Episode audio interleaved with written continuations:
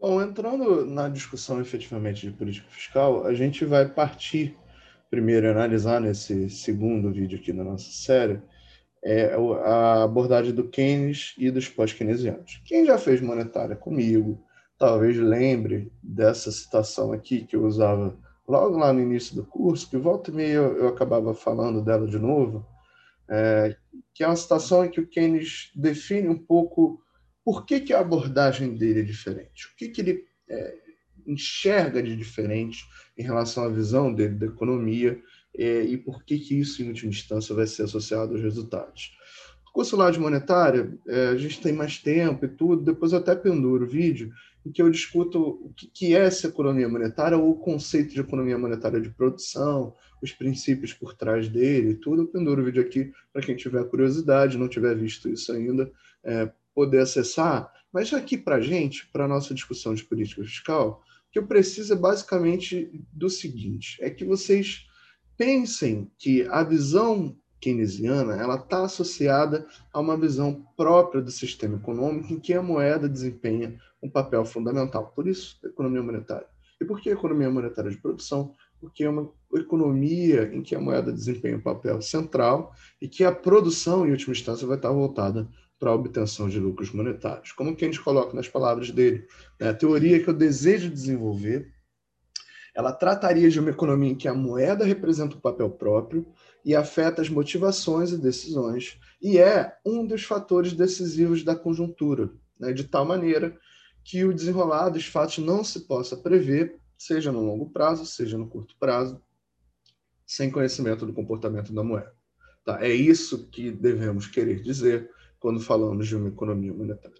Para a gente aqui, para a nossa discussão, o que eu queria é, colocar para vocês, a primeira coisa, essa, esse papel da moeda, ele está associado também a, algum, a um elemento fundamental que é muito ressaltado pelos pós-keynesianos e, e, pelo próprio Keynes. O Keynes acaba é importante, mas ele acaba às vezes deixando isso de lado para falar de outras coisas. Os pós-keynesianos entendem isso como o ponto central do Keynes, que é a questão da incerteza que caracteriza o processo econômico? Caracteriza o processo econômico o fato de que o futuro é incerto, a gente não sabe o que vai acontecer é, amanhã. Vocês vão lembrar do princípio da demanda efetiva anterior, quando eu, quando eu falei na versão ex ante, né, que ah, os empresários vão é, decidir o quanto vão produzir com base na expectativa de demanda que eles vão ter para os produtos deles. Essas expectativas, elas são formuladas num ambiente que é necessariamente marcado pela incerteza. Então, incerteza aqui é uma incerteza que a gente fala no sentido forte. Incerteza de que eu não tenho a menor ideia do que vai acontecer.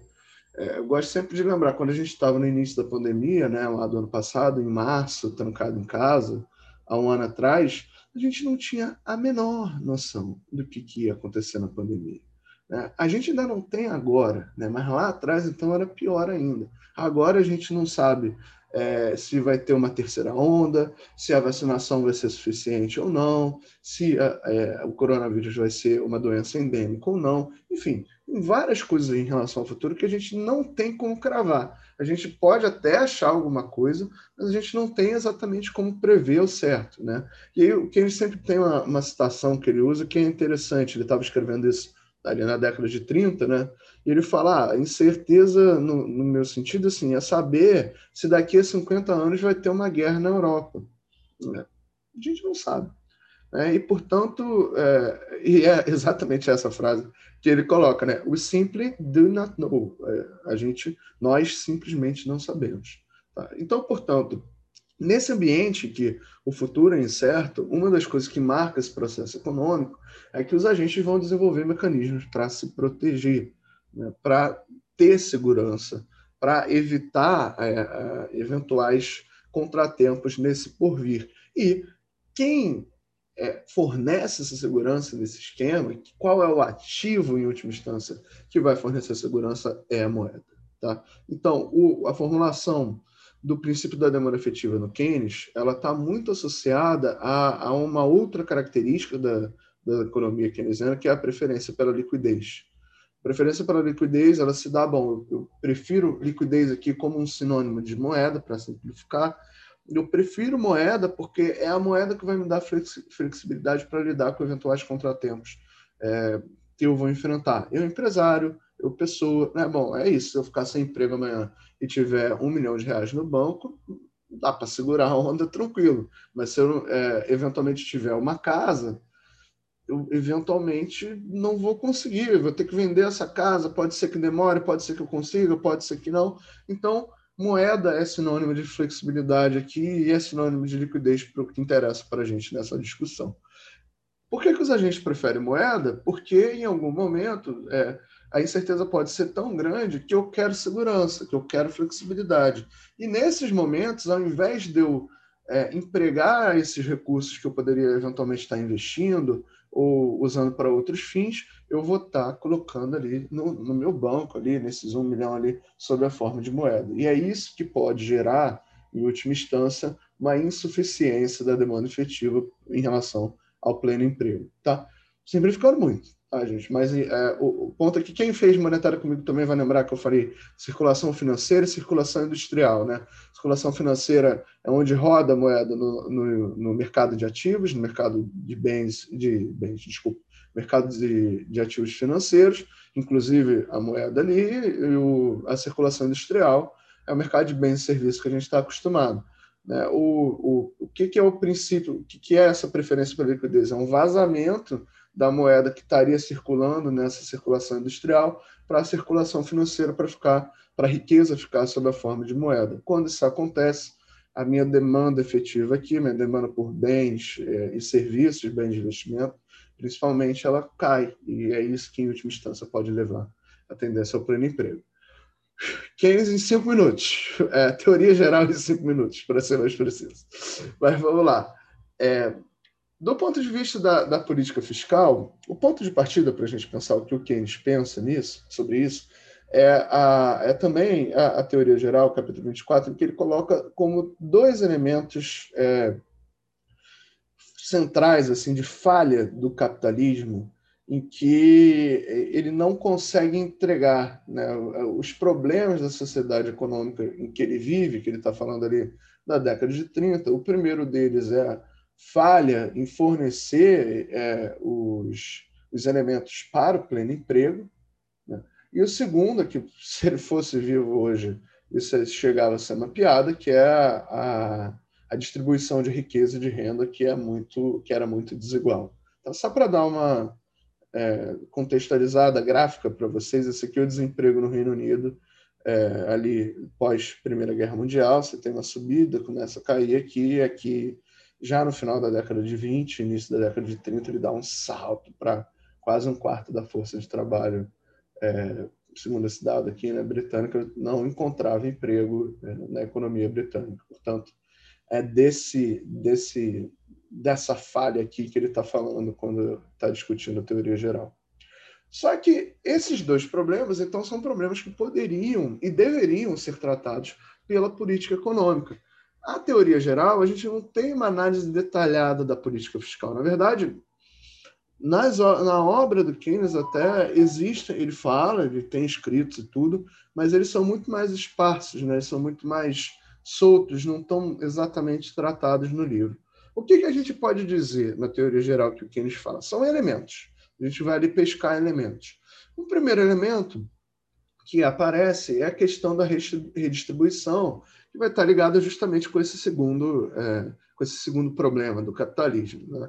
que é, é, o fato que ele reconhece que a tributação direta, o imposto sobre a renda, sobre taxas, impostos sobre heranças, vem conseguindo realizar progresso na diminuição das desigualdades de riqueza e renda, que, portanto, essa poderia ser uma via para a atuação do Estado para lidar com esses problemas do capitalismo.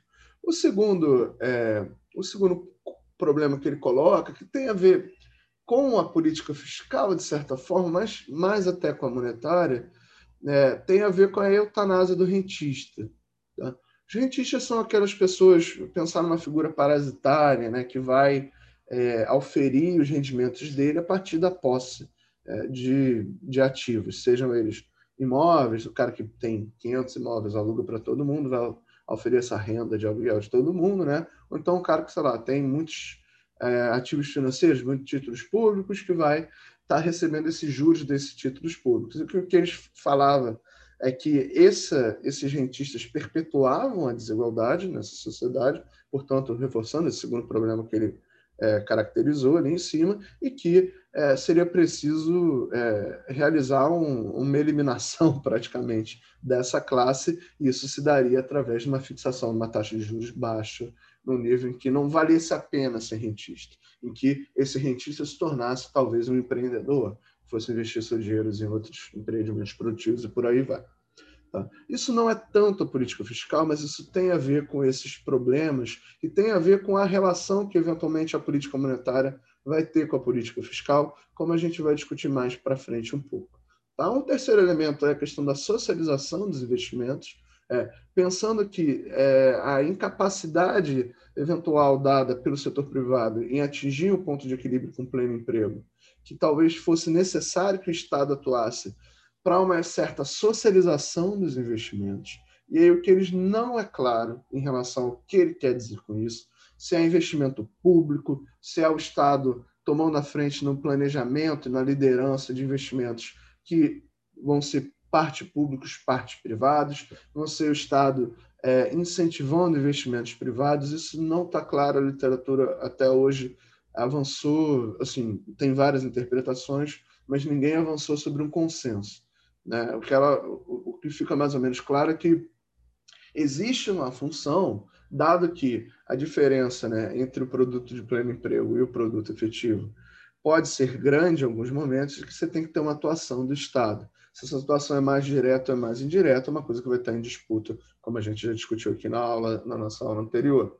Tá? E o quarto ponto que aparece na teoria geral é uma coisa que é interessante para a nossa discussão aqui, né? que a ampliação das funções do governo, do que o governo faz, seria mais ou menos um único meio execuível de evitar a destruição total das instituições econômicas atuais como uma condição de bem sucedido exercício da iniciativa individual. O que ele quer colocar aqui é que para essa sociedade, para essa sociedade aqui que não é, que desemprega muito, que é muito desigual, eu, ela só não vai colapsar, ela só não vai se destruir totalmente se o Estado for lá intervir para amenizar esses problemas. Né? Então, inclusive, o Estado intervir para amenizar esses problemas vai ser uma forma de garantir é, um bem-sucedido exercício da iniciativa individual. Quando a gente cai para a política fiscal especificamente, a partir de outros escritos do Keynes, acabei preparando essa aula rápido, não cheguei a traduzir, mas o ponto central é que é, o foco aqui vai ser na manutenção de um nível de pleno emprego. O foco vai ser efetivamente no pleno emprego a partir da política fiscal. E a manutenção do nível satisfatório de emprego vai depender em manter né, o, todo o gasto, consumo, investimento num patamar que seja ótimo, né? um patamar que gera um volume de rendas correspondente do que seria oferido por todos os setores da comunidade quando o emprego tivesse é, fosse pleno, né? quando a gente tivesse um pleno emprego. Política fiscal, nesse contexto, é uma política fiscal ativa, né? que vai apelar conscientemente ao poder do Estado de taxar, ao poder do Estado de gastar, de modo a influenciar a demanda agregada. Né? É interessante é, é, uma citação do professor Fernando Cardim de Carvalho, lá de um texto de 2008, que ele coloca: a política keynesiana não é uma política alocativa. Ela pode até ser, mas ela, em essência, não é. Ela é uma política de mobilização, uma política macroeconômica que visa administrar a demanda agregada de modo a mantê-la no nível adequado à sustentação do pleno emprego. Para isso, o Keynes propõe que a gente tivesse dois orçamentos, vamos dizer assim. Um primeiro orçamento que a gente convenceu a chamar de orçamento corrente, e que é, ele vai estar ligado às funções ordinárias da administração pública e à provisão de serviços públicos. Esse orçamento é um orçamento para fazer girar a máquina pública.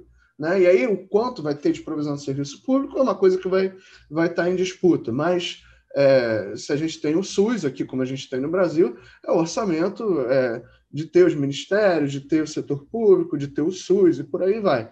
Esse orçamento não deveria ter preocupação nenhuma com estabilização, com a mobilização de recursos.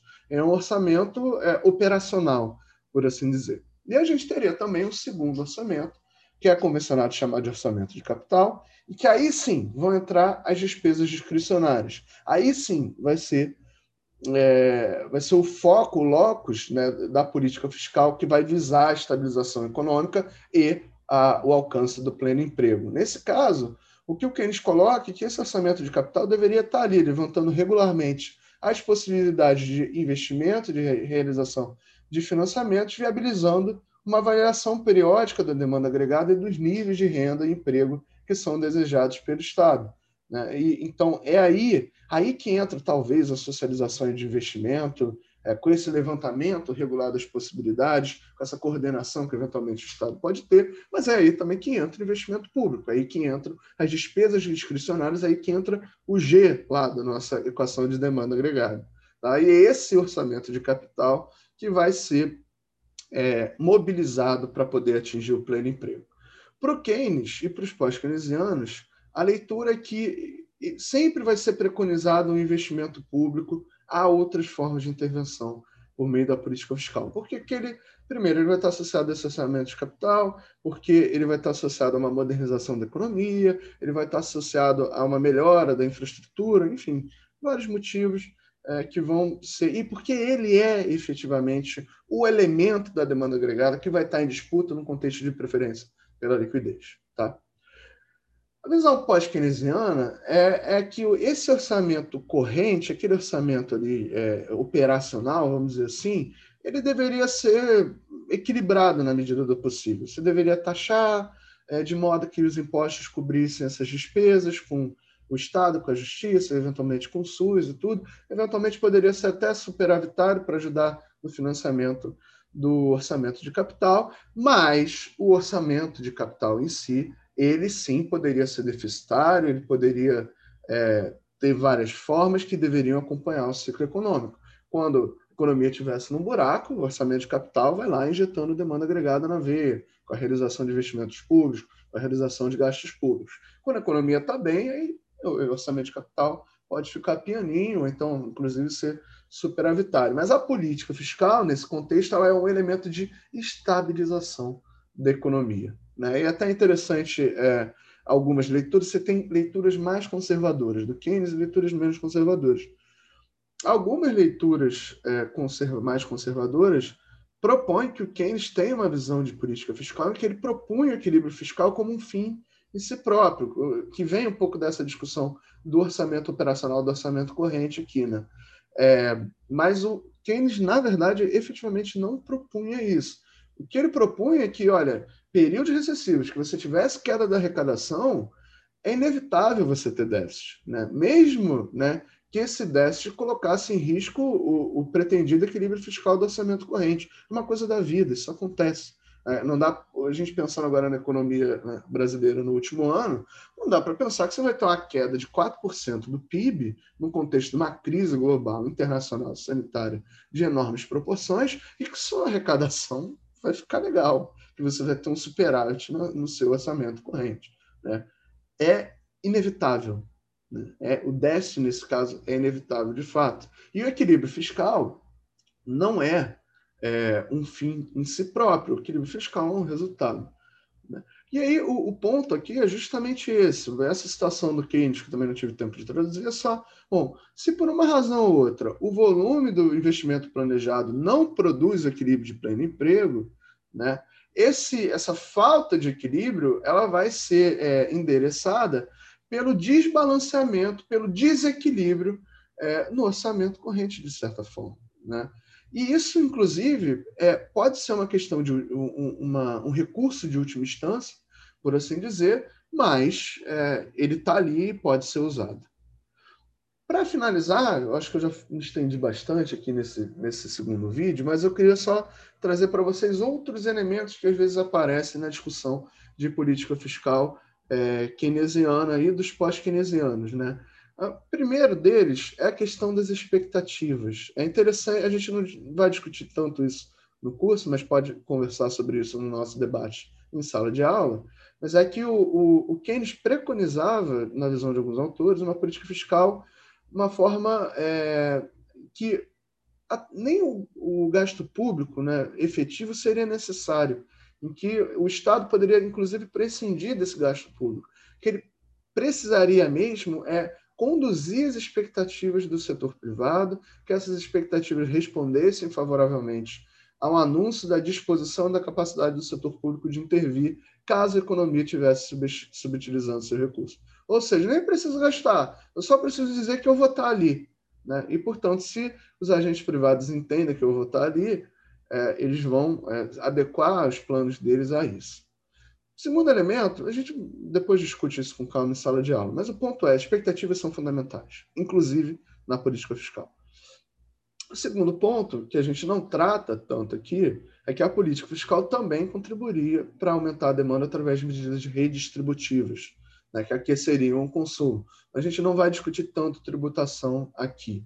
É, o foco né, é que é, ela teria um papel, a tributação teria um papel acessório, o que determinaria efetivamente né, os rumos da economia e a função de estabilização seria a, a política de gastos, é, seja eles investimentos públicos, seja eles é, gastos, gastos mesmo, mas principalmente privilegiando investimentos públicos. E o terceiro elemento é que, para alguns pós-keynesianos, se tem também uma questão de um problema de consolidação da dívida pública em caso de surgimento de déficits fiscais recorrentes que levassem à necessidade de colocação de títulos de dívida no mercado. E aí, isso, para alguns pós-keynesianos, é uma questão. A gente vai voltar a discutir isso é, num, num, dos vídeos, aqui no, no, quarto vídeo aqui dessa exposição, quando a gente estiver falando do Domer. Tá? Então, é, basicamente é isso. Fique à vontade para deixar questões e para, vocês quiserem que eu aprofunde algum desses três elementos em sala de aula, é só falar. E a gente se vê no próximo vídeo, que vai ser sobre o Kaletsky. Até lá!